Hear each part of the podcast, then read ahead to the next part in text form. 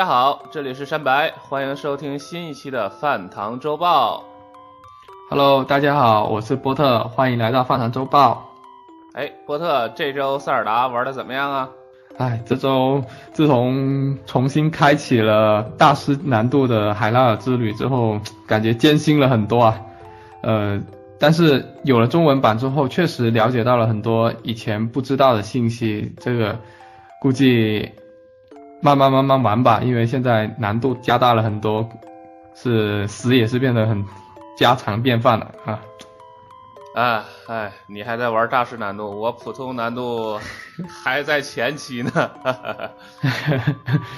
普通难度难度会少很多，加油啊，慢慢慢慢玩呗。这一座有很多很多大量的的那些信息可以在一路中可以收集和看的，玩细一点可能会发现更多的海拉海拉鲁的一个魅力嘛。嗯，好，那咱们言归正传，开始本周的周报。OK，第一个环节还是销量快报，哎，首先就是 MC 快报，呃，本周呢，这个在 MC 快报中呢，软件第一还是怪物猎人世界，第二呢则是龙珠斗士 Z 啊，这这个怪猎第二周三十四点六万，仍然非常强势，龙珠呢首周是六点九万，也还不错，而 NS 这些常卖游戏也都在继续常卖。而嗯首、首周啊，在那个日本刚刚发售的这个上古卷轴五的 NS 版也卖出了一万三千多份，排在了销量榜的第七。呃，嗯包括《异度神剑二》和《怪物猎人 Double X》也都进入了前二十。嗯，硬件榜这边的本周的情况是延续了一个上周的一个销整体的销售趋势，PS 4加 PS 4 Pro 一共是卖出了十一万台，而 Switch 的表现也非常的稳定，呃，本周是卖出了四点九万台，接近五万哦。值得留意的是，呃，随着 Switch 的逐步进入轨道，3DS 现在已经逐渐的呈现出明显衰弱的态势。本周所有的型号加起来也仅卖出了一万台出头的销量。可能也有这个、就是怪猎玩家的这个流失啊，是吧？对，不过这周游戏榜中好像还也那个怪物猎人是那个 Double Cross 也是确实是取得了一个不错的成绩哈。啊，那倒是，那倒是。嗯，好像这一周已经排到了第十八名哇，上周是二十，这周十八名，嗯，确实是前进了不少。这周的一个整体 MC 的信息是就是这样子的，然后还有几条关于其他游戏的一个销量信息。呃，首先是世嘉宣布，呃，NS 版 Pro Poyo Poyo 俄罗斯方块目前的销量已经是接近了一百万份。本作的日版和港版现在是有内置中文，这个游戏的那个 没有被那个试玩版坑到，也都是有点厉害啊。啊、这个其实我觉得《扑悠扑悠》它的试玩版呢，因为体验比较完整嘛，当初很多人说我下个试玩版就够了，但是嗯从现在我们看来啊，其实有一个体验良好的试玩版，反而是有助于销量的。可能真的是很多人因为试玩版玩的挺爽的，就去买了正式版。没有被劝退嘛，对吧？嗯，对你不像像索尼克力量，就让你玩一分钟是吧？就疯狂劝退 那个确实是，啊。今天呃今天第三条这个销量新闻呢，是咱们上周提到过的一个游戏《蔚蓝》。蔚蓝呢嗯不负众望，已经爬到了美服 eShop 的榜首。对，这个游戏上周我们已经有稍微有介绍了一下，呃，如果感兴趣的玩家可以了解一下，真的是一个非常不错的一个平台平台动作类游戏。呃，接下来呢，咱们就来谈一谈本周的 NS 游戏消息。首先第一条呢，就是咱们香港任天堂啊发布了《星之卡比：新星同盟》的新的宣传视频，而且这次是有中文字字幕的。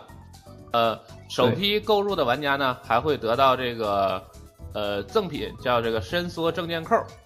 同时呢，这个嗯。视频里呢，主要是强调了伙伴要素，即使你一个人玩，也可以控制三个电脑伙伴，然后四个人一起冒险。对，最后还有一个比较值得一提的，就是港任公开了星之卡比的中文标题 logo，这个之、嗯。之字儿设计的很好玩，很像文字儿。对，然后同样拥有一个中文版的《塞尔达无双海拉鲁全明星豪华版》，本周也在日本也公布了日本一个官网，呃，正式正式也提及了本作的几个模式的。的显示效率就是家用机版，它的模式是显示幺零八零 P，然后掌机版是七二零 P 进行运行。这个还真是挺不错的，不论是掌机还是家用机，都是这个满的分辨率啊。相比之下呢，这个咱们都知道的专业的这个游戏性能评测 组织 DF 也对这个 NS 版的《猎天使魔女二》进行了这个测评。《猎天使魔女二》的掌机和主机两个模式呢，它都是 720P，主要区别在于帧数。这个掌机模式的帧数呢，大概就是在五十到六十帧之间浮动，五十到六十帧，嗯，浮动。然后应该不稳定。这个主主机版呢，平均大概要比掌机还要好十帧左右，也就是全程接近六十帧。啊，有轻微的掉帧，但是总体总体来说体验是非常好的。这两个不管是主机还是掌机模式，它的帧数其实都好于 VO 版啊。当然，即使是当年的 VO 版，也是全程四十帧以上，这个玩家都认为非常好，没有说这个 VO 版的帧数非常不好，就是导致玩不下去的啊。这个放心，这两个版本新的 NS 版只会更好。嗯。呃，顺便再提一个小游戏。蒸汽世界开采的一代二月一日就登陆了 Switch，而且还有中文。这个一代没有二代的那个体量那么大，所以它的售价也比较便宜，是九点九九美元。嗯，这个中文之前我们上周有稍微猜测，有有猜测过，不过他因为他原先一开始的时候是没有说到这个中文信息的，但公布的是他发售的时候竟然就默默的带了一个首发中文在里面。哎。如果以后各个厂商都像都像他们这么给力，是不是？事先都不用说真出就给你中文，那就好了，是吧？就默认有中文的这个游戏。对对对。嗯，下一条是呃关于一个叫《林中之夜》的一个游戏，这个游戏将在二零幺八年的就今年的二月一号已经发售了，这时间已经发售了，这美版。是价格是十九点九九美元，呃，游戏大小是六点二个 G。哎，这个游戏在一七年二月在 Steam 上发售了，是一个叙事型的 AVG 游戏，呃，画风其实挺清奇的，而且评价非常好。呃，如果大家想了解呢，可以看一下我们这期的一个推荐内容，里面有一篇文章是专门谈这个游戏的。呃，对，接下来，Switch 上又有一个。游戏叫做《美妙天堂全明星偶像完美舞台》，完美舞台，这个在三月二十二日会发售啊。这个一听咱们就知道，这个是呃比较特定乙女向，哎，特定群体的这个对吧？是那个 粉丝向的那个。波特来介绍一下这款游戏。对，这款游戏呃是那个《美妙天堂》这个系列的一个最新游戏作品。这个系列其实此前已经是有好多部的动画跟游戏。有一定的那个人气积攒了，所以玩法当然是还是主打就是美少女换装啊，就是就是奇迹暖暖那一套，以及那个音乐节奏游戏打 call 之类的。然后这次登录 Switch 平台也是肯定是会吸引很多相应的粉丝进行体验了。对，嗯，这种游戏的话，感兴趣的人肯定是不用我们讲太多的。如果呃不感兴趣的玩家也都应该没听过这款游戏。对，如果你够绅士，可以尝试一下的。对，然后接下来的一条新闻是所有桌球或者说台球粉丝的一个福利啊，因为这这周啊，因有两款台球游戏在是公布了登录这个 Switch 平台，一款是在欧美服这边登录的，呃。将在二月六号登陆欧美这边欧美服务器，然后另外一款是呃叫名叫桌球的这款是将在二月十五日登陆日服，呃售价是八百日元。这款是有一个 Joy-Con 的一个体感定制要素，而且还有另外一个就是这款它是自带了一个中文啊，所以对那个台球或者桌球游戏感兴趣的玩家是可以去了解一下。接下来。是咱们之前也提到过的日本一的新作叫《说谎公主与盲目王子》，已经确定了发售平台，会在五月三十一日登陆这个，包括 Switch 啊，包当然好像还有 PS 和 PSV 啊，近乎于全平台吧。这款游戏是呃一款完全的新作，之前在那个日本一的企划中，就是那个直面会中是正式宣布的。其实这款游戏当时他们日本一内部的一名女性的 Web 的。页面的一个设计师企划的，呃，采用的是手绘的手绘的绘本风格进行那个进行整体的界面跟美术设计。本作主要是讲述了呃拥有美妙歌声的狼妖误伤了被吸被他歌声吸引的王子的眼睛，然后狼妖感觉很。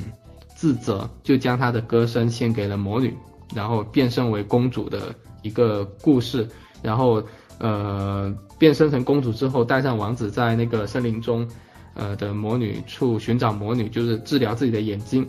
呃，当然，这个蓝妖没有跟那个王子表明自己的身份，只说是邻国的公主，所以这里这个名称才说叫做说谎的公主。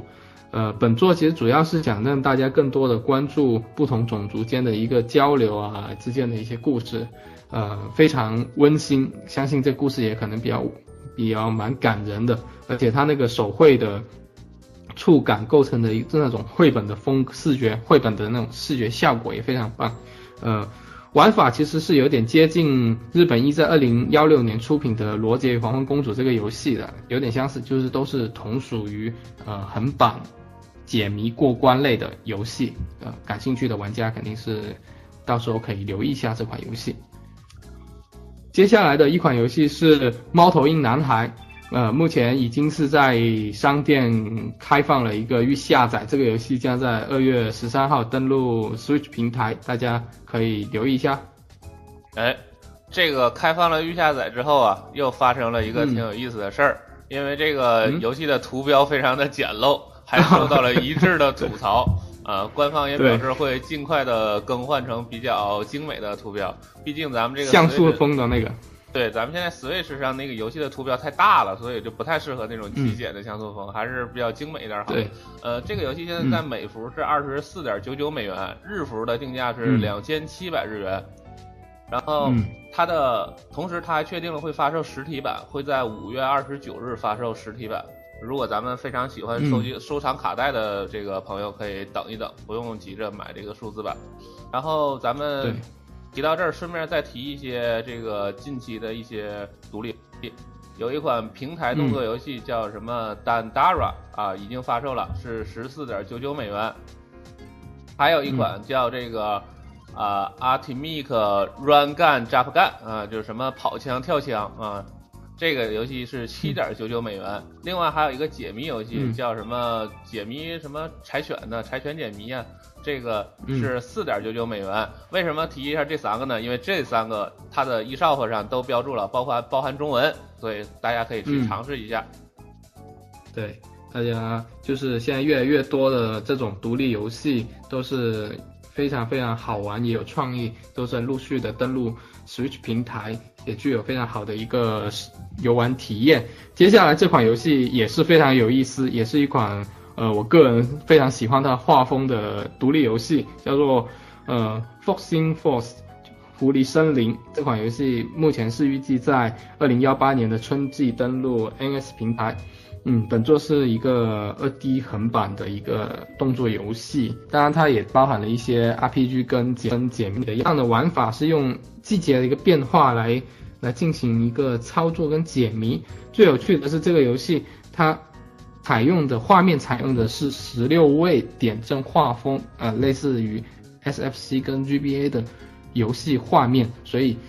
非常非常的吸引。我像很多喜欢这一类二 D 像素类游戏的玩家，非常的精美。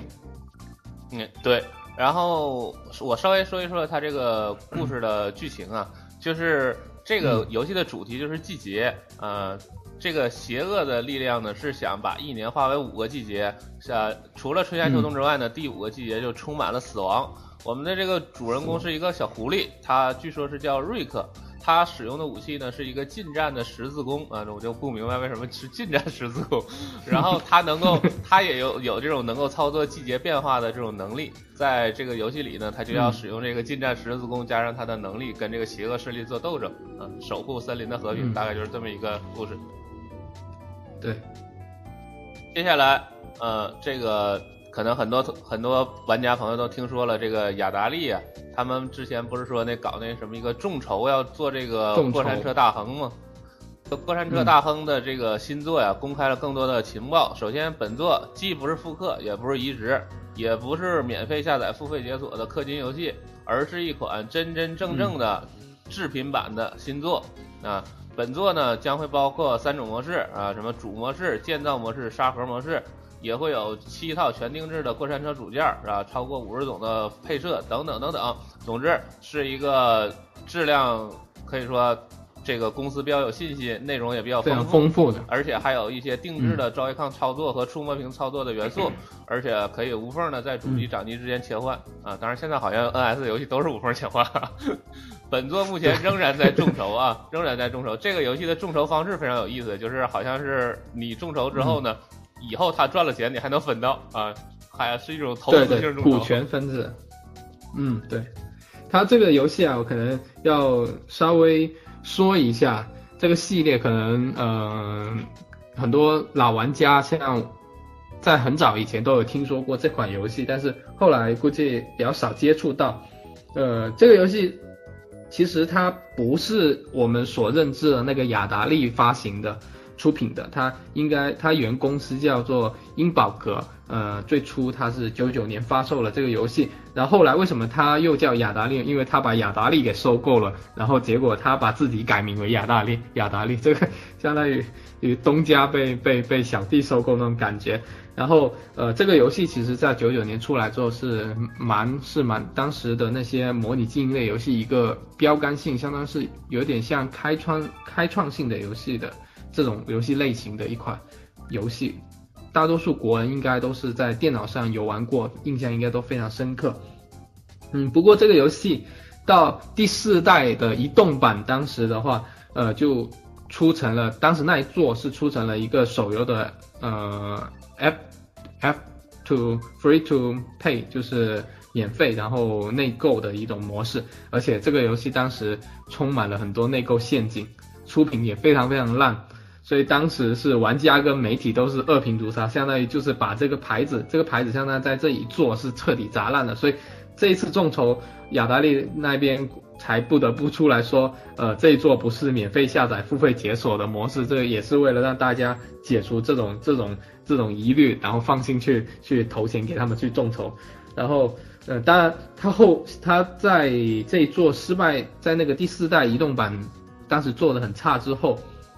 的又出了一款叫做《世界》的作品，就《过山车大亨世界》那款作品，当时也是因为内部管理原因做的非常差，内容很少，呃，乏善可陈吧。反正这款游戏结合这些历史，大家其实对众对这次众筹，雅达利为什么要出来说明这么多，把游戏内容啊说的很丰富，而且强调了不是复刻，不是移植，而且。呃，像刚刚说的，不是免费下载付费版，是一场全新的一个制品室，其实也是有这这一方面的一个一个用意。但是呃，说实话，就是现在很多老玩家都在一直在玩这个系列的老版本，不知道这次推出新作是不是能让这些粉丝不再失望。这个说实话也只能够拭目以待了。下一个新闻是关于此前我们一直都在在新闻节目中有多次提及的一个重金属少女。这个游戏已经在二月八日正式发售了，而且发售当天就追加了一个容量一 M 的 DLC，售价是一千日元。内容大概是追加了五名少女、一名妹子角色跟一些故事的那一些故事剧情。哎，不愧是那个。日本页游大厂 DMA 出品游戏，这个对游戏的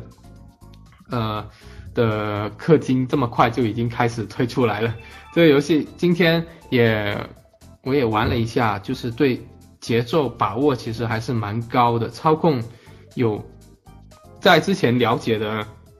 除了体感之外，还提供了一个触摸跟手柄按键模式。当然，这个手柄按键模式相对来说感觉比较复杂，呃，反正整体来说操控是需要去学习跟适应才能慢慢上上手的。而且游戏在除了呃演奏之外，至于其实生活有点类似于呃女生异闻五一样，会做一些日常的生活任务来提升一些技能。目前这个游戏公开只有十七首歌，好像是啊，就是内容量有点小，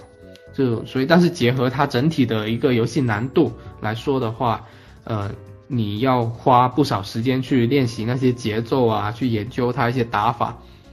是一款还蛮耗时间的游戏。当然你玩了，你这些所有的节奏都跟玩法都掌握之后，就会感受到比较大的乐趣跟成就感。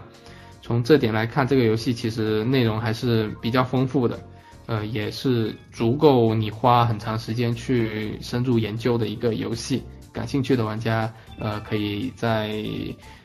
之后看看有没有一些看一些相关的一些视频啊，或者是一些推荐的一些评测文章，再深入了解一下。如果感兴趣，可以接触一下。不过这个游戏没有中文版，这个可能呃估计会是蛮多玩家。呃，犹豫的一个很关键的一个元素。今天上午，我同学在我身边的时候，正好看到这个游戏的一个宣传视频，他当时都被吸引了，说这个，哎，看着这个宣传片里这个妹子打这个重金属的这个架子鼓什么的，哎，觉得很带感。他他说我也想买一个，我说你有 Switch 吗？啊，没有，是很带感这个游戏。嗯好，咱们谈下一条。下一条呢，就是也是一个名作，呃，也是个名作啊，名作。这个《永恒之柱二：死亡之火》，嗯，确定会推出主机版，其中就包括了 Switch 版，会在二零一八年的假期档，也就大概十二月份左右发售。这个《永恒之柱》就是很多玩家都知道，就是外号“专八之柱”。这个是那种 非常有名的那种美式的类《龙与地下城》的这种类似《博德之门》啊、《神剑原罪》这种高自由度的这种美式 RPG，就是剧情量很大的那种，所以叫专八指柱嘛。然后它的它的初代就得到了非常多的好评啊，就是被称为是 RPG 神作，IGN 的九分。这个本作呢，《永恒之柱二》是它的正统续作，是黑曜石工作室开发的。这个当初就是迷你直面会之前，不是很多公司出来传火玩吗？他们也是传火的工作室之一。这次还真发了作品，看来这个不是假传火，是真传火了，是吧？呃，这个因为《永恒之柱二》它那个 Steam 版以后会这个出这个简体中文，所以咱们也可以拭目以待。万一 NS 版也有中文，那就太赞了，那就强烈推荐大家购买。对，这种游戏有中文，那肯定是买爆的了。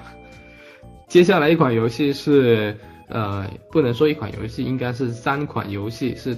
Dog Hack 的那个系列开发商，呃，松松山羊，近至近近几天在那个公开了他们的一个新企划，就是复仇三部曲，一共是三个游戏将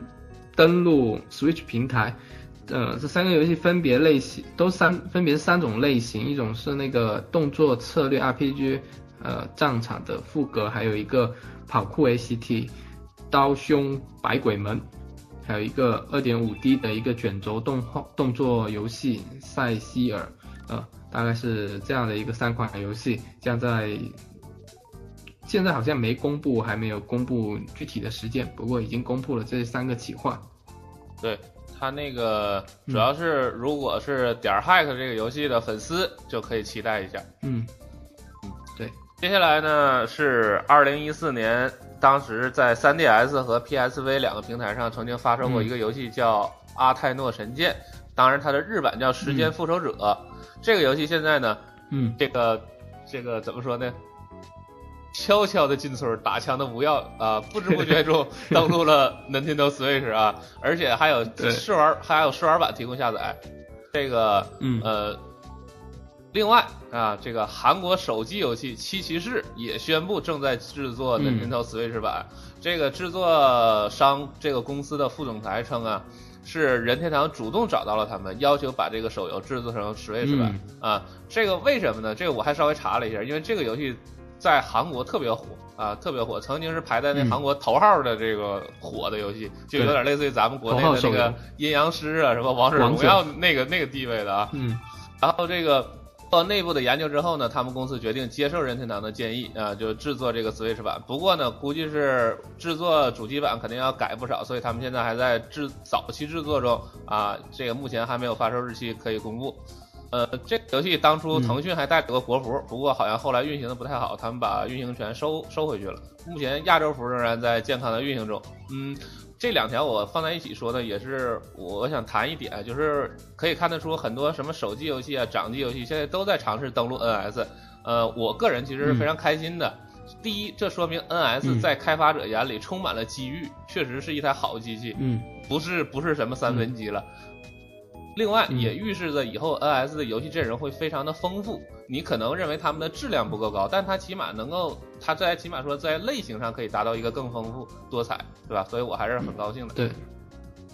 嗯，这一点，它其实我这边还是有一些疑虑的，因为现在从去年开始，都越来越多的有许多服务型的手游，包括一些呃，就是这种付费的服务型。大概都是这种服务型的游戏，呃，宣布了要登陆这个 Switch 平台。虽然其实这样这么做确实是会扩大 Switch 这部台这台机器的那个受众人群，但是这些游戏的质量，呃，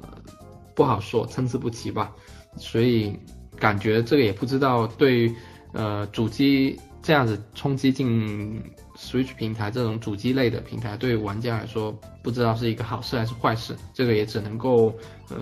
看下阶段会是怎么样发展吧。下一条说到手游啊，刚刚好，呃，今天那个呃刚好就宣布了，就是马里奥卡丁车这款游戏，呃手游这款游戏将是以免费下载跟内购的形式公开，这个果然被三百你说中了吧？哎，我我就说嘛，他这个任天堂现在的手游定位就是一定是跟主机的体验是不同的，它就是要有一个差别差异化的体现，这样的话才能让那些手游玩家才玩了手游之后觉得哎呀不过瘾啊，想玩好还得氪金，那我就买主机吧，对不对？对，但是只希望说这款游戏到之后能够引进国内啊，那个幺九年嘛，幺九年三月。如果能。嗯，如果能引进国内啊，还确实挺好的。因为首先这个小赛车游戏还是卡通风格，也不存在什么不和谐的东西。然后，而且这个赛车游戏毕竟还是怎么说，轻度玩家也愿意尝试的嘛。呃，我觉得在国内作为一个推广品牌的方案也是挺好的。其实像这个马马车这个游戏啊，如果设计付费点，还有挺多可以付的。比如说标准版人物先给你八个。然后其他的人物你想用的话，咱们氪一点，对不对？然后标准先给你四个备赛，十六个赛道，你其他的想用你再氪一点，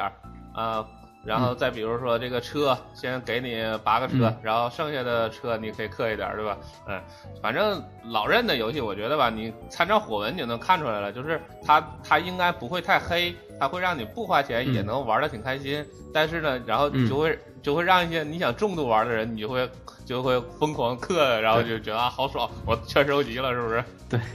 现在看来，目前为止老任所推出这些手游，它的氪金要素其实都不是特别特特别重，不像国国内的那些手游那样子，呃，你不氪金简直就玩不下去那种感觉。对对对。国国内那个游戏就是你不氪，就是游戏玩你了。对，你就成为游戏的一个游戏一个道具。对，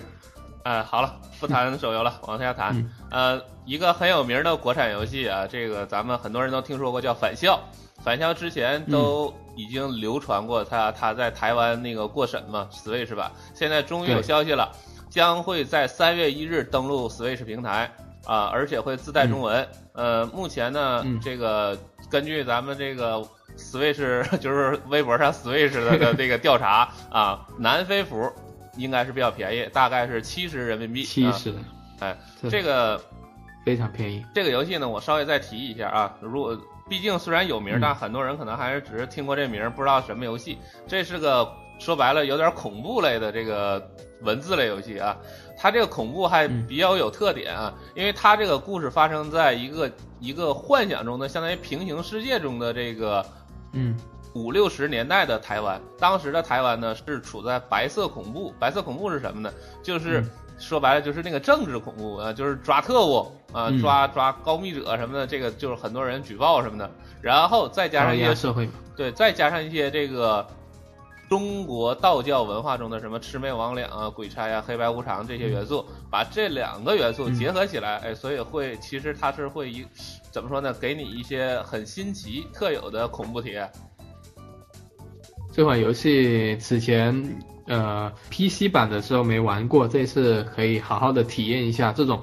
具有非常浓厚的中国中国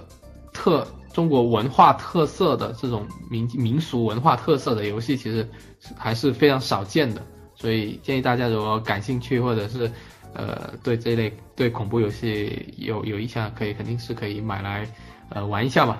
对，另外如果你你想了解那个台湾的白色恐怖时期，你也可以买一个。对 对对，就是呃那个高压时期的一些一些一些整个社会的一些一些氛围吧，也描述的非常到位。嗯，下一款，下一条是最后一条，也是这周最后一条的那个游戏新闻，是关于那个知名的文字冒险系列游戏，就是密室脱出，呃，T T H E 密室脱出的密室脱出这个游系列，其实此前已经是在 NDS、3DS 还有 Wii U 平台都有登录过，呃，相信很多玩家应该都有印象，难度其实非常的大。本次推出的新作名字叫做《连接命运的三十五个谜》，这个游戏将在二月二十五号，就是呃大年初一的那天发售，还不是大年初一吧？是应该是那个呃农历就是大年三十吧？售价是一千九百八十日元。最最重要的是，这个游戏内置了繁体中文，所以大家这次终于可以。非常畅快的去去破解这些呃相应的这些密室谜题，喜欢这一类这一类型的玩家可就千万不要错过了。好，那么本周的游戏信息就到这里，下面呢就进入我们的重点播报环节。第一条当然就是本周啊，这个任天堂在纽约预览活动中举办了这个 Nintendo Labo 的媒体活动。有很多这个试玩的影像也都公开了，我们这里呢也搜集和整理了一些有价值的信息。这呃，第一条信息是关于一个叫做 Toycon Toycon Garage，就是车库功能的一个软一个软件。这个是在也是在这次首次这次的发布会，这次的那个媒体活动中。第一次提出，其实这个软件就是一个相当于简单的一个编程和定制程序，呃，程序的方式大概是用一种搭积木的的游玩方式来进行关联性编程。其实这种就是我们所编程的编程里面非常经典的判断语句嘛，就是 if l，就是呃进行一个编程。大概启动的时候啊，呃，大家可以选择就是代表 Joy-Con 的一个方块。然后再输出，就相当于一个输入一个输出，呃，这么说可能会有一些呃听起来不是特别清楚，呃，给大家举个例子，相当于你的 Joy-Con B 键按下去，然后就可以设定它触发你右右右 Joy-Con 的震动，刚才按一下它右追控就会左左追控按一下 B 键，右追控就会震动，大概是类似这一类类的一些设计，呃，在那个演示中啊。任天堂的任天堂那边也是演示了，可以把那个钢琴的那个结构做成一个吉他的一个方式，所以其实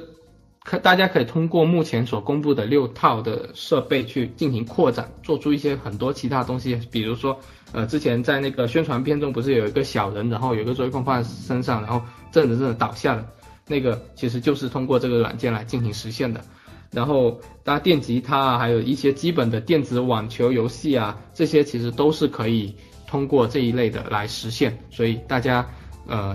到时候发布之后可可以再留意一下，可以稍微留意一下。这个编程也比较简单，可以实现很多多种多样的一个功能。说起来，这种简易编程，我之前还玩过一个手游，那个手游就是这个这种简易编程的。我当时玩的还特别开心，我因为我是一个文科生嘛，不太懂这个。我觉得，我觉得给小朋友玩的话，他们也会非常开心的，就会觉得特别神奇。嗯嗯。然后接下来我来谈一谈那个小车，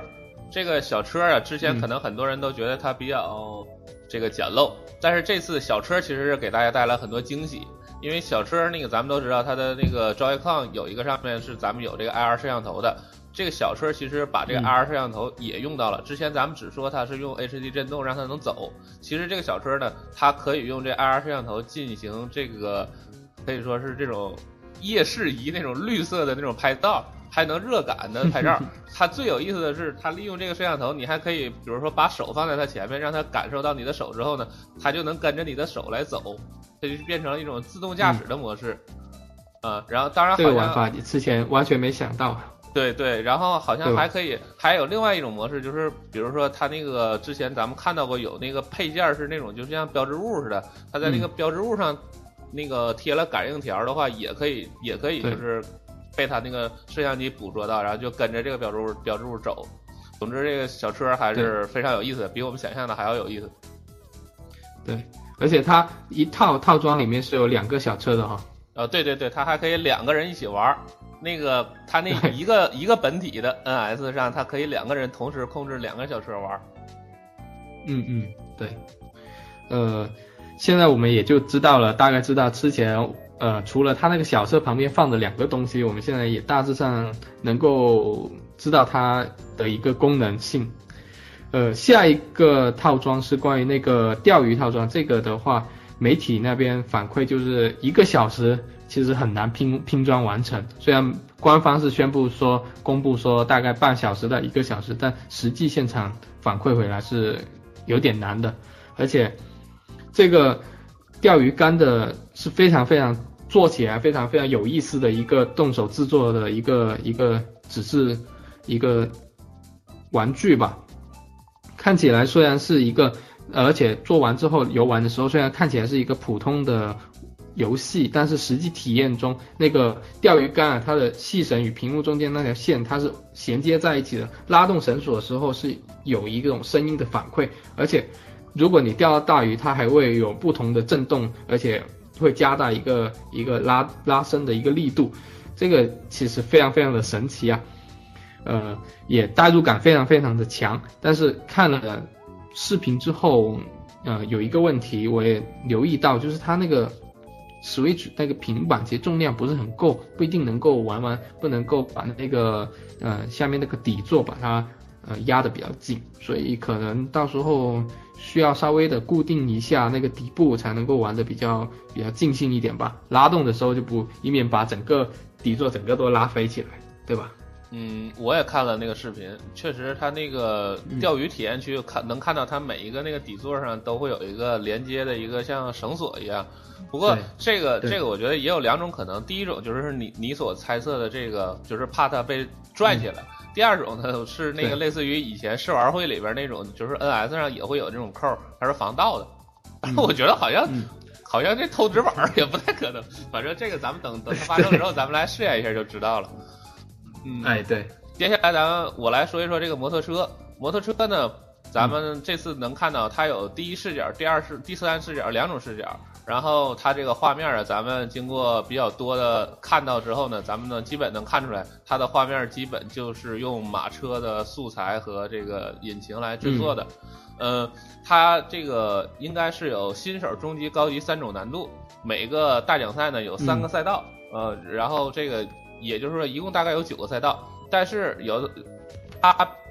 能不像咱们想说九个赛道就是很快玩完，因为它好像是有一个自己建造赛道的这么一个模式。呃，当然这个模式现在没有太多公开，到底是什么样的呢？我觉得就是当年即使是 FC 时代还有那个摩摩托车，还能咱们还能自建地图呢，所以这个最后我觉得应该还是有一定可以可以这个 DIY 的可玩性的，还是挺有意思的。而且我觉得。马车本身底子那么好，所以这个这个摩托车的就是体验不会很差，手感，嗯，对对，手感整个游玩的体验很接近，对，呃，下下面两个是一个是那个小房子，跟另外一个是钢琴。小房子这个的话，大家的体验的过程中就发现它呃有很多配件，呃放到那个房子里面，但房子里面有一个有一个模拟小人，当你把那些配件放到左右，而且它底部还有一个地方可以放，就是会出现风扇。呃，黑洞，还有一些像传送门啊、反重力、水龙头等这样的东西，你可以不断的去调戏它。那这具体呃有什么目的性，现在还看不出来。但是呃，有看到显示有一个游戏就是矿车游戏，通过你拍按按钮的那种模式，可以控制那矿车不断的跳跃跳跃。呃，目前是公开了，我看到了是有一个这么样的一个小游戏，不知道会不会还有一些其他有趣的东西，现在还没有公布出来。钢琴这个这个模板的话是，据说是这整套五个砖的这一整套里面拼装需要时间花费时间最长的一款呃产品，而且它整个做成之后，呃弹出来的手感，据那个现场的媒体反映说，手感其实非常非常的不错，而且非常非常扎实。按键的音色反馈也是非常非常的及时，而且它里面还配了几个呃小小旋钮，当你放到里面去可以使可以调出各种不同的声音，像呃猫咪啊、青蛙啊，还有一些唱诗班的那种音调，反正好玩，非常好玩，非常有趣。呃，它那个放进去的调音还可以旋转，好像也可以旋出不同一样的音色。另外一个信息就是它的你弹的过程中的音乐还可以同时在你的。呃，Switch 上面把它把你的演奏给录下来，这个也是估计后续会发展出很多用这个这个钢琴来制作音乐的一些一些乐队，这个也说不定啊。嗯，这个钢琴啊，这个素质还是非常高的。嗯，我们也很期待啊，这个到时候大家都来谈一谈玩儿。对，然后最后呢，就是咱们这个单独的另一个套装——机器人套装。这次呢，咱们也看到了一些新的镜头，能看出一些新的信息。首先呢，就是除了咱们之前预告片里说蹲下能进入车模式，这次咱们看到它如果展开双臂呢，还能进入一个飞行模式，啊。另外，平时这个机器人是第三人称，但是如果你把那个咱们那个头上戴那个头盔把它放下来呢，它就能进入第一人称模式。另外，如果你伸出脚的话，它还能跺地啊。总之呢，我觉得这次机器人的这个可可以实现的操作还是很丰富的。嗯，对，但是其实我对这个机器人一开始还是蛮期待的，但是。这次看到了一些试玩视频跟媒体文章之后啊，这个地方我可能要唱一唱反调啊，因为感我感其实一开始就有感觉到机器人这整体的操作有点繁琐，因为它整体的设备很大，而且穿着起来脚到手到头部都是，而且全部都是用绳索牵引在一起，所以我当时是很担心它的这个操作的一个反馈跟繁琐性，但这一次确实媒体测试出来。也反映了，就是说这个操作其实并不是特别精细，而且这个东西其实蛮难保存的。我看他们在玩的时候已经会出现啪啪啪的那种声音，但是，呃，虽然他们玩的时间比较短，还看不出来，但是我觉得这个可能玩久了也是比较可能会比较容易损坏的一个东西。然后同时，这个这次所展示的一个游戏的内容其实也是比较有限的，都是以破坏一个建筑物为主的，可能。会吸引小孩子玩吧，可能小孩子会比较喜欢，但是对于成年人的玩家来说啊，就是稍微年龄大一点的玩家来说，可能吸引力不是特别够。呃，我个人其实看了之后兴趣不是特别大，不知道后后续会不会陆续呃有一些新的消息出来，或者新的玩法内容出来，会重新吸引我呃买购买这个这个这个机器人套装。嗯，反正我对机器人套装还是很有信心的。我觉得本身 它模拟的就是一种驾驶机器人的感觉，就是如果你在操作中出现一些这个不灵敏呢，就是这个时候你就反而反而会觉得很真实，就是啊，我控制这个机器人出出故障了。对不对？对吧？会非常的带感。另外，另外，另外，你不要，你不要觉得他那个破坏建筑就会非常无趣。你就想小时候，我有很多同学，他们就就去网吧玩那个 GTA，他们也不做剧情，他们就做闭气，弄个坦克，然后在道上开，看什么打什么，他们也玩的非常开心，对不对？所以说，所以说它配合上这个，配合上这种 labo 这种形式，可能这个这个游戏的强度可能就是正好的。如果他用这个 labo，你本身可能可能操作就有点复杂。如果再去再去玩一个什么那种就是什么血缘那种难度的和那种深度的游戏，他可能就疯了，对不对？所以说，可能这样是这样的强度跟这样的操作精度，它正好就是。比较合适的，当然这个咱们还要再看到更多的信息之后才能下定论，或者说要真的玩了之后才能下定论。总之，那个咱们拭目以待吧。呃，通过这次呢，咱们通过这次咱们看到这些试玩呢，咱们也可以更加的确信，Labo 的整体来说制作还是比较明确的啊，就是嗯，需要裁剪，也基本不需要粘贴，它它的那个。虽然说很多可能是有很多步骤，但是每个步骤的制作指引非常的详细。通过那个咱们 NS 的屏幕会有一个动态的这个指引，而且你还可以什么调速度啊啊快放慢放暂停等等。然后这个另外这个纸板啊质量也是比较不错的，这个装起来之后还是很坚固，对吧？就像你说那个箱子啪啪啪，但是也没有开。然后另外呢，就是它一方面像咱们说的不需又不用剪不用粘，挺简单。但是呢，这个从步骤上来说，你比如像钢琴呢，或者是这个钓鱼啊，又又又其实它的步骤其实很丰富很多，这个又不会觉得太简单啊，就是有一个相当于有一个一步一步更加深入吧。刚开始小虫子、小车很简单，然后一点一点变得越来越难，到最后钢琴和那个钓鱼就挺简单了，就一个小时要起码要做一个小时以上，还是挺挺挺挺新玩，耐玩，很耐玩。嗯嗯，对，其实这一种的呃纸板的这种这种就纸模吧，这种这种设计跟工艺呃，并不是 Labo 这边独创的，就之前我们也介绍过，在那个在。欧美那边也有很多人做了类似这样创意的玩具，但是他们大多数是利用了那些呃胶啊或者是那些电线来进行制作，但是纯粹用纸板来制作的，呃日本其实也有蛮多的类似这样的设计的非常精精致，而且非常制作也非常便利。这个现在网上有一名。比较火的，大家可以留意一下的一个纸艺大师，叫日本的纸艺大师叫中村开己吧。这个我们也会在这一期的那个推荐视频中，呃推推荐内容里面会放一个文章，大家可以看一下他做的所有的纸这种纸质玩具全部都是会动的，而且非常有趣。所以呃大家可能会看到就是。Labo 它的产诞生其实不是一个偶然性，它其实是也是得益于它继承了日本这种非常深厚的这种生产工艺，非常有工匠精神的感觉。呃，希望就是呃有对这一块感兴趣的可以看一看我们本期推荐的内容，可能你们到时候看了之后会比较会大开眼界，也说不定吧。哎，我也回头也去看一看。嗯 嗯。然后接下来的一条新闻是关于那个日服在买 Nintendo 这个在今天公布了一条新的一个新闻，这条新闻相当于解决了很多现在首发购买 Switch 的玩家的一个很大难题，就是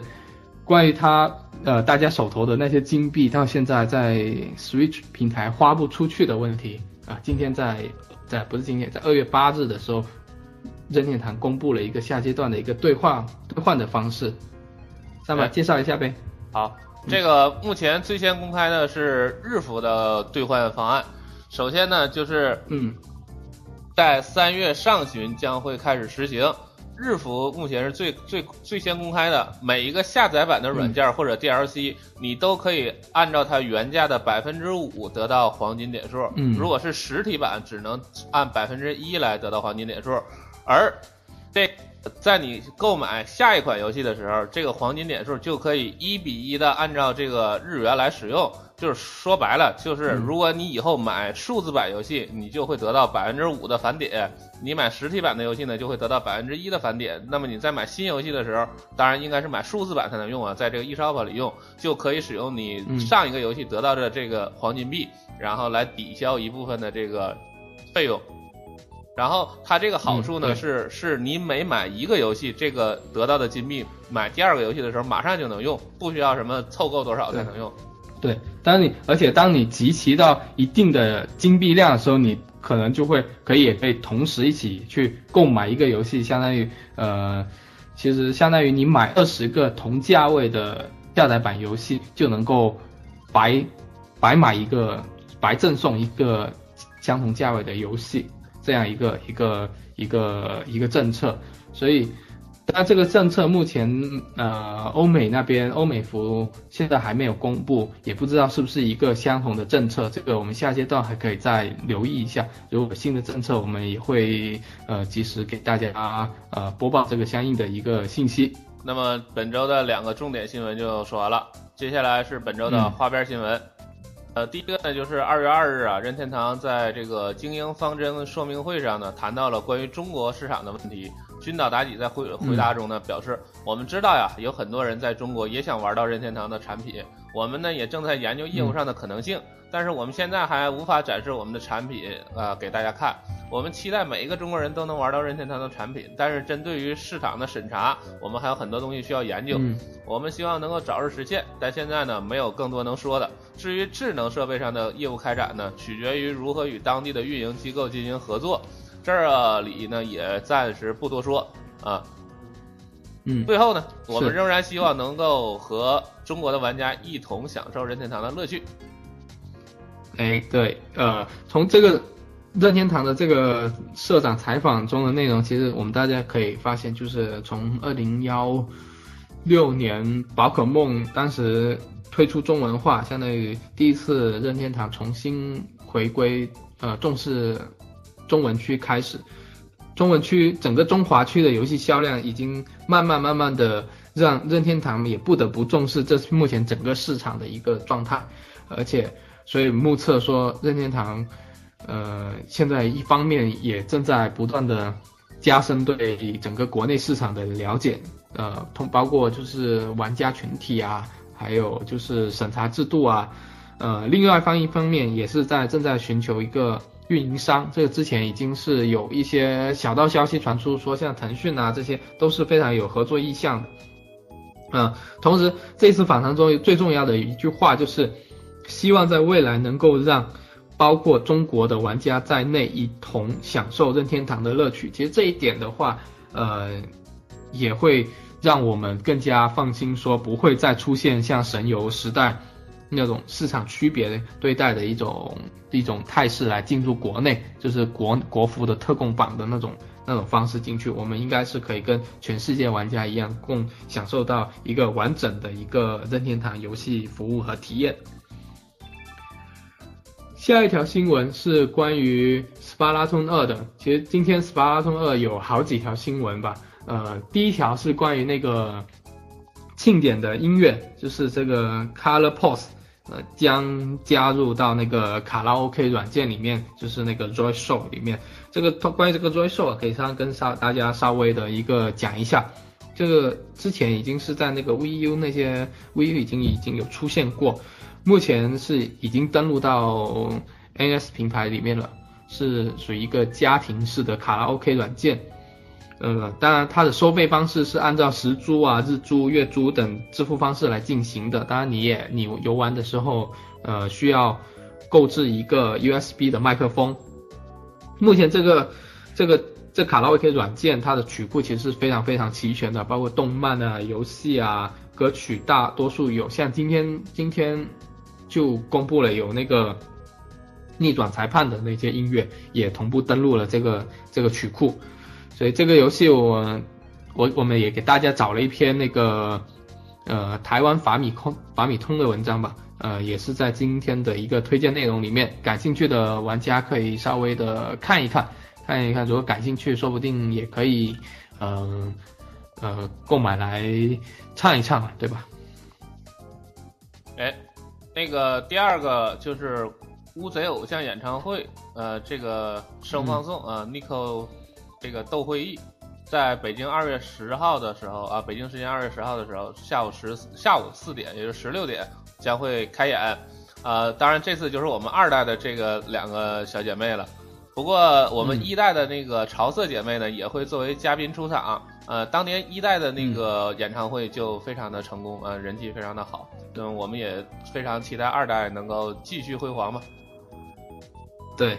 呃，然后还有一个国内玩家的一个福利消息，就是继塞尔达那本设定集中文在中国推出之后，现在斯巴拉顿一代的一个艺术设定集也将由木川游戏文化引进推出一个简体中文版，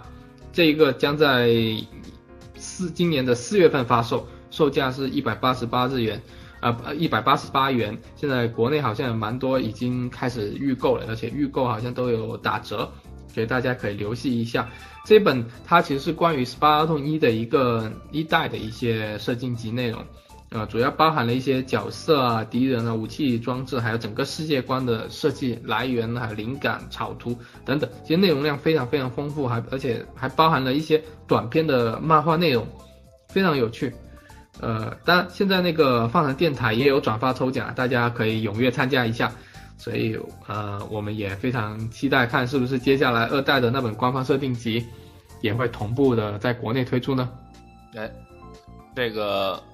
这本中文设定集的翻译可以说非常精良，字体也非常用心。咱们有有嗯兴趣可以去微博看一看他们的那个展示图片，那个字体都跟我们游戏里的字体非常的接近啊。总之质量非常好，强烈推荐给大家。对，嗯嗯然后这个这周的那个欧服的庆典也要开始了，那个话题是汉堡里要不要加酸黄瓜？而日本的庆庆典呢已经结束了，这个挑战者嗯。最后以二比一战胜了王者，二比一，哎，对，战胜了王者，恭喜挑战者们啊！然后这里呢还要插播一个消息啊，这个消息非常的重要啊，那么就是二零一八年第一届斯普拉通 Two 啊，什么 CSGL 联赛杯，这是一个国内国内玩家组织的一个联赛啊。这个联赛呢，具体的内容呢，大家可以去网上找，但是我这里给大家稍微提一下这个报名时间，报名时间从二月三日到三月十八日啊，这个都可以报名啊，在三月十八日之前都可以进行报名。如果大家想要报名呢，就可以去去这个加上这个他的报名的 QQ 二三四三七九七四四，或者发这个报名的信息到他的邮箱，还是二三四三七九七四四圈 a QQ 点 com 啊。这个具体的规则大家可以稍微搜一下这个。嗯，对，嗯，然后另外这种呃，呃，另外还要提一下啊，就是如果你你是那个战队，你们就直接报名；如果你是个人玩家，你说我这一个人怎么报名呢？没关系，他还有一些 QQ 群，你可以这个加入到嗯 QQ 群之后，到群里去找这个朋友，现场现场组成战队，然后再进行报名啊。它有四个群，这个一群是四八六七二五七八五，二群是六八九八二幺五九二，三群是六八五三五五二零，四群是六九四幺四五五七九啊。大家如果是个人玩家就就加这个群，如果是已经有战队的，呃，咱们就直接想报名的，就去这个嗯加他的 QQ 或者邮箱。呃，我最后还要提一件事儿。提一件事儿，提一件事儿啊！这个事儿如果不说明白，那个嗯大家可能会误会我们啊。这个比赛是有嗯报名费的，这个比赛是有报名费的，不是我们组织的比赛啊。这个我们是帮他宣传一下。这个咱们根据个人情况，您别说我这个最后去报名，你们饭堂忽悠我报名交了十五块钱，我就啊是不是那么回事儿啊？为什么有报名费？给您说一下，因为奖品非常丰厚啊。这个冠军队伍能得到两千五百元现金，还有四个 Switch 的游戏。亚军、季军也都会得到很多丰富的这个物质奖励啊，所以这个咱们这个报名费其实是他们组织者用来买奖品的，所以这个希望咱们能理解。嗯另外啊，这个咱们如果说你根本取不上名次的，那您您这个也不用这个说非要交这钱啊。咱们如果对对自己实力非常有信心的，咱们就去报一下，对吧？对，那个，所以其实像日本现在它就有一个那个甲子园的一个比赛，现在国内也有自己的一个联赛比赛，大家有感兴趣的也可以踊跃参加一下。呃，关于这种组织活动啊，就是在过去的一个星期，就是二月三号的时候，集合网在北京就组织了一个关于那个塞尔达的一个线下主题沙龙活动。三百，你也参加了这个活动是吧？哎，对，这个我还特意跑到北京去参加了。这个活动啊，主要两个环节。第一个环节是请我们那个微博上有名的认饭，那个叫 Cross，呃，就是我就叫他西大了。西大是讲的那个塞尔达系列的美术设计，它的这个每一座的一些不同的风格。然后第二个是这个这次的那个设定集的出版公司叫那个御宅学，他们的那个负责人叫这个 Red 运啊，他叫鸿运，鸿运大哥给咱们讲的那个。就是塞尔达里这个海海利亚王国，海利亚王国的这个文字，就每一代游戏里的这个海利亚文字是一个什么特点？给咱们介绍了一下。这里边比较有意思，它这个海利亚的，这先提一下这个海利亚的文字这事儿。海利亚文字呢，刚开始比较简单，就是就是一些，就说白了就是设计了一些符号，没有具体的意思。后来呢，就开始跟这个日文的这个平假片假来对应，这样这个时候就可以翻译了。然后后来呢，就是更加国际化，就开始跟二十六个字母对应。这个时候呢，就翻译出来之后就都是英语了，就可以说就是欧美玩家就很舒服，就可以就是理解这个，按照这个翻译出来之后就可以理解这个游戏的意思。然后这个呃，西大给我们讲这个美术设计的时候呢，提到这个，比如说像这个。天空之剑呢？这个旷野之息啊，啊，它这个每一代的，其实它背后的美术设计呢，都有参考到这个呃美术不同的流派。比如说这个，嗯，比如说这个天空之剑，它呃它呃借鉴的应该是那个塞尚的那个画风，嗯，呃，然后那个包括比如说早早期的一些插画是这个典型的这种赛璐璐的那种画风，就是总之啊，这个西大和这个。鸿运大哥他们讲的还是非常非常，呃，怎么说呢？非常的精彩了，非常精彩。咱们国内啊，能讲塞尔达的人不多，这个能参加这么一个活动呢，也可以说非常荣幸啊。这个 希望以后有多一点类似这样的活动在各地举行啊，因为这次在北京，估计很多很多粉丝玩家也都呃没有机会参加到。对对对，比较可惜。嗯，希望这种活动以后越来越多吧。那个呃，对了，另外这个当时集合网应该是在现场录音了，如然后他近，我估计他近期应该也会放出来，到时候大家可以去集合听一听。嗯，虽然说那个其实你靠听的话，有很多东西是看不到的，因为他他那个场在演讲的时候，那个 PPT 的图片是很重要的，到时候你们可以看一看那个集合有没有时间轴，如果有时间轴版，一定要去看那个时间轴版。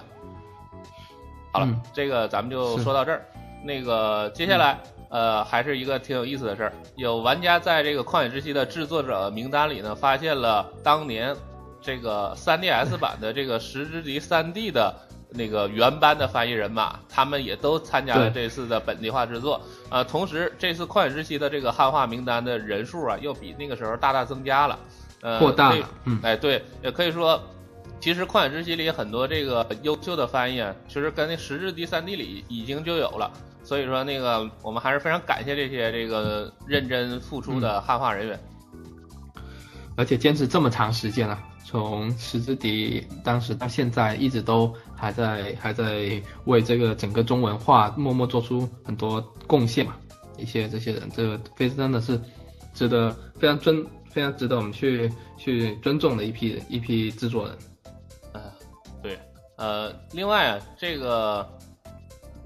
下一条啊，下一条这个花边新闻呢，这可以说本周非常有意思的一个事儿。本周啊，这个微博上咱们这个 Nintendo Switch 大哥呀，发布了一个关于《使命召唤》新作登陆 NS 的传闻。人家当初也说了，这个就是个传闻，大家看一看就行，不用相信。呃，因为它是传闻，所以我们在这周的游戏消息里呢，也并没有讲。但是呢，我发现下面的评论很有意思，评论里出现了一些朋友啊。把这个 COD 啊，也是使命召唤登陆任系主机当成了非常不可能的事情啊，在那儿在那儿就是非常不开心啊，说你们怎么能这么不负责任，说这种完全不可能的事情 啊？这儿就容我小小的科普一下了。事实上，使命召唤在任天堂的主机上有很多啊，在 V 上有，在 VU 上有，尤其是在 NDS 上有五代，啊，多达五代，对，有多达五代。其中这个电玩巴士啊，还曾经专门做过一期节目介绍 NDS 上的这五、嗯五款使命召唤。本期呢也会向大家推荐一下，大家有兴趣可以去看一看。对，呃，其实如果这一次的那个，如果登录那个 Switch 平台的使命召唤，如果能够加上这个体感的一个瞄准的话，嗯、呃，还蛮期待的。嗯，呃，下一条新闻，嗯，是关于那个国内有一名有一名玩家在微博上发的，就是他在玩那个奥德赛时忘了带手绳。其实我自己玩奥德赛用用 Joy-Con 的时候也是没有带手绳的，结果他玩的时候一激动，把那个 Joy-Con 整个甩出去，砸到了那个自己家的电视，直接给砸坏了。这个真的是重现当年那个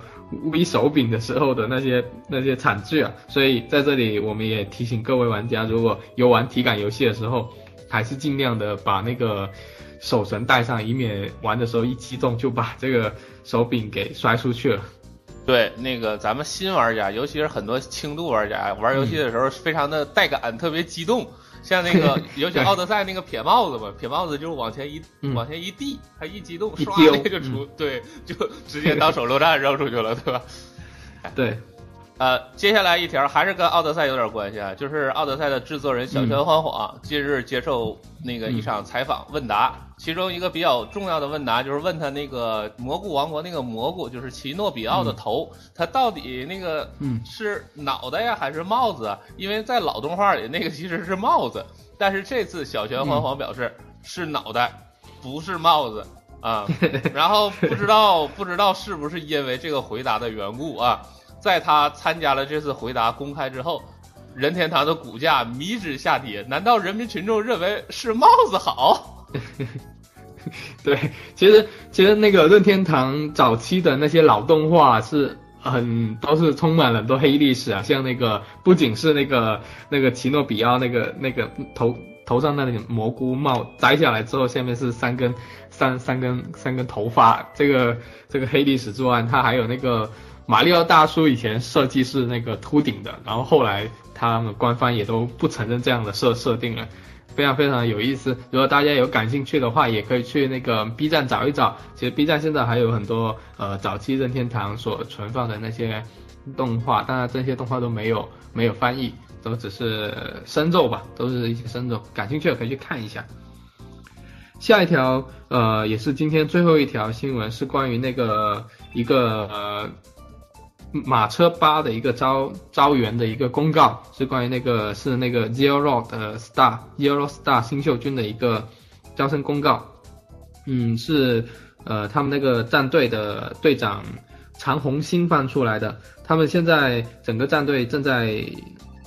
培养这些新呃新的一些玩家，所以他们这一次如果对一直有玩那个马车的玩家，可以不妨可以试一下。但是他们要加入，他们也是有门槛的，一共写了一个四个条件，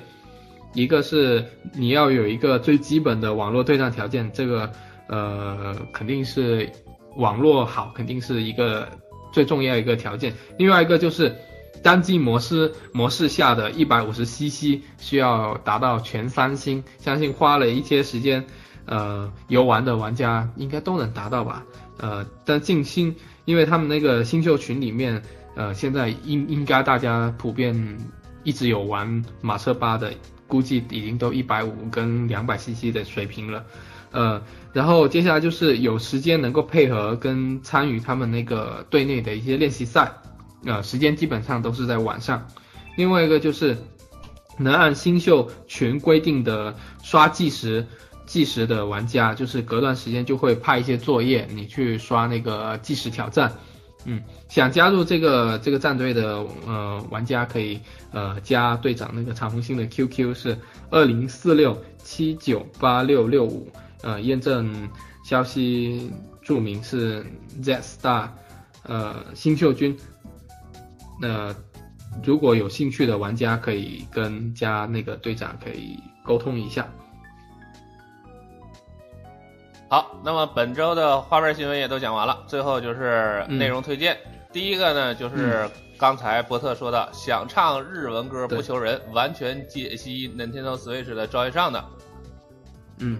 对。然后第二个推荐内容是《林中之夜》，呃这个故事的这个这个游戏的一个一个评测文啊，大家如果对这个游戏感兴趣的，可以看一看这篇文章啊，呃，可以了解到这个游戏相应的一些内容。哎，第三个是这个中村开启的旨意作品欣赏。嗯，对。第四个是关于那个电玩天堂呃第二百七十七期 MDS 上的使命召唤。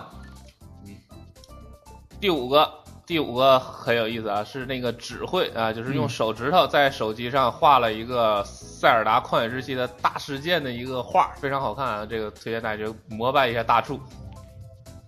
对，呃，第六个是由颜色推出的红白机 M 和一，当年为了搞这个气球大战任天堂，把能打的都全部用上了。这个视频也是非常有意思啊，讲了主要是讲了那个岩田聪跟这个气球大战当时一些开发的一些历史吧。反正如果对任天堂早期这些游戏历史感兴趣的玩家，可以看了了解一下。对对，其实它也涉及到一些早期这个电子游戏草创期的一些不规范的事情，比如你抄我，我抄他，嗯，对吧？这个 还是很有意思的，这个属于就是说黑历史啊，很有意思。那个下一条，下一条是这个咱们那个火柴人团队他们写了一个文章，怎样用暴力破解法设计马里奥水平的这个关卡设计，嗯，呃，这个发在集合网上。呃，还我觉得看了还是有点帮助的。不过我觉得其实这个任天堂自己设计的时候，可能也也要像他们这样，就是一点点试。这也是任天堂游戏的成本的一个重要组成。对，其实好游戏都是要经过不断的打磨的嘛。最后一个推荐内容是游戏音乐课《耀西的美好时光》。这个这个推荐内容其实主要是讲了耀西通过耀西历代的音乐，可我们可以看到那个耀西这个系列作品它历代的一些文化特色跟一个设计的一个理念。今年呃春季耀西的新作也将公开了，呃对这个系列感兴趣的玩家可以看看这个视频了解一下。对。耀西最可爱了啊，不允许反驳。对，接下来又到了人民群众最喜闻乐见的广告时间。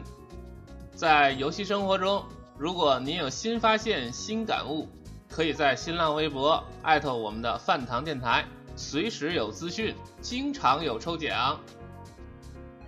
好了，那么这周的节目也就到此为止了。今天是我们现在录制的时候呢，是我们农历的小年了。对。那么我们也在此提前祝大家新年快乐。新年快乐。那好，那我们再见。再见，拜拜。